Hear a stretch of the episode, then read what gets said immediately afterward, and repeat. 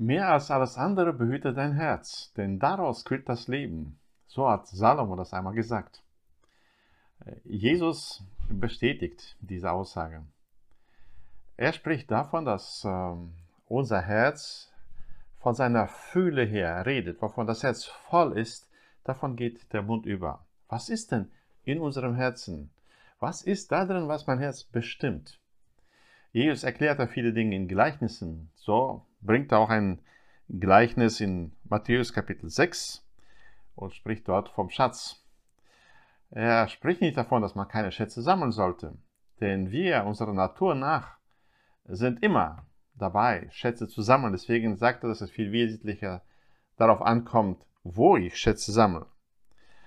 Ab Vers 19 ähm, heißt es in Matthäus 6 in der Bergpredigt, Ihr sollt euch nicht Schätze sammeln auf Erden, wo die Motten und der Rost sie fressen und wo Diebe nachgraben und stehlen.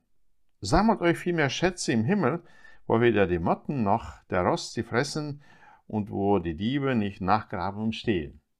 Wenn man diese zwei Verse liest, dann hört sich das so an, als ob Jesus besorgt darum wäre, dass unsere Schätze uns nicht verloren gehen. Ja, dass man lieber dort sammelt, wo die Motten sie nicht zerstören, der Rost sie nicht frisst, die Diebe sie nicht wegholen. Aber die eigentliche Begründung, warum ich sie im Himmel sammeln soll und nicht auf der Erde, kommt im nächsten Vers, in Vers 21. Denn wo euer Schatz ist, da wird auch euer Herz sein. Das ist der eigentliche Grund, den er mit diesem Wörtchen denn einleitet. Warum vor allen Dingen soll ich meine Schätze im Himmel sammeln? Denn dort, wo meine Schätze sind, da wird auch mein Herz sein. Also er sagt nicht, dass sie womöglich unser Herz dort sein wird, sondern es wird so sein. Es gibt eine feste Verbindung zwischen Herz und Schatz. Dort, wo mein Schatz ist, dort ist auch mein Herz. Das ist ein Grundsatz, den er uns hier nennt. Also einige Prinzipien, die aus diesem Gleichnis hervorgehen. Einmal, jeder lebt um irgendeines Schatzes willen.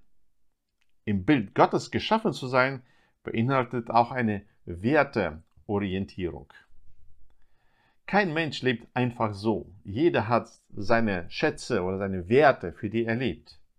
Als ich meinen Zivildienst in der Aufnahmestation in der Psychiatrie gehabt habe, fast jede Nacht Selbstmordversuche eingeliefert worden. Ich war oft die erste Person, die mit ihnen nach, dem, nach der Rückkehr ins Leben gesprochen hat. Fast jeder berichtete davon, dass er etwas verloren hat, so dass das Leben seinen Sinn verlor.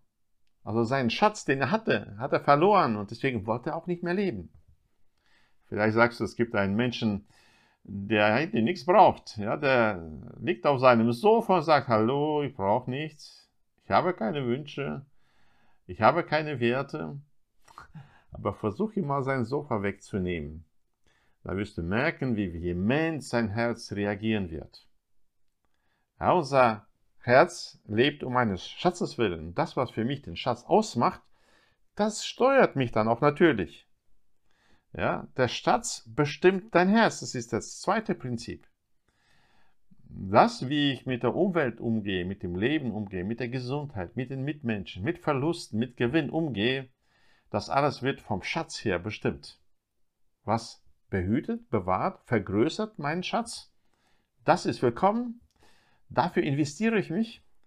Und alles, was meinen Schatz gefährdet, schmälert, äh, ein Risiko dafür darstellt, das ruft meinen Zorn auf den Plan und meinen vehementen Widerstand. Deswegen sagt Jesus, gibt es noch ein drittes Prinzip in Vers 24. Niemand kann zwei Herren dienen. Denn entweder wird er den einen hassen und den anderen lieben, oder er wird dem einen anhängen und den anderen verachten. Ihr könnt nicht Gott dienen und dem Mammon. Hier merken wir, welche Rolle der Schatz einnehmen kann in unserem Leben. Er kann äh, oder nimmt die Rolle Gottes ein.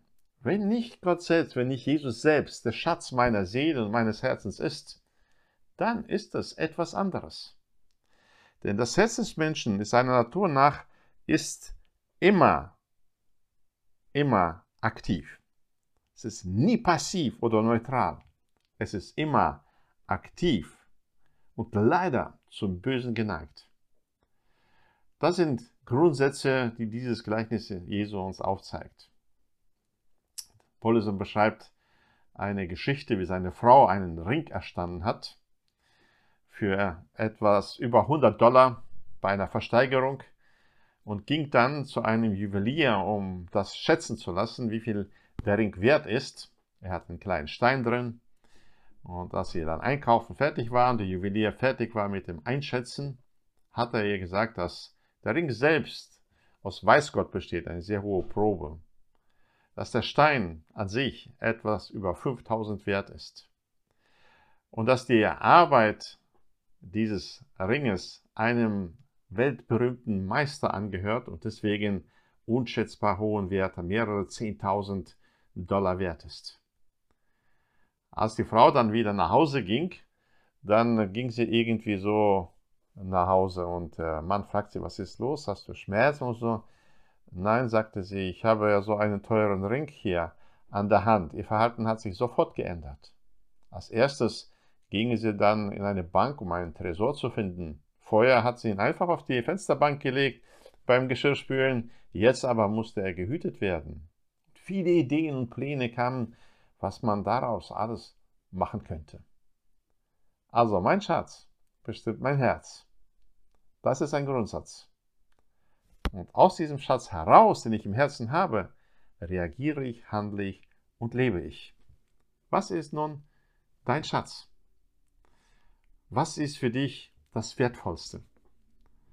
Was ist es, wofür du lebst, wofür du aufstehst und arbeitest und bereit bist, deine Gesundheit, deine Zeit, dein Leben zu investieren? Das ist die entscheidende Frage. Gott segne dich beim Nachdenken über diese Frage und beim sich befreien von all den Schätzen, die hier auf der Erde sind und die wir sowieso nicht in den Himmel mitnehmen können, damit wir frei sind für den Schatz im Himmel, Jesus selbst. Gott segne dich.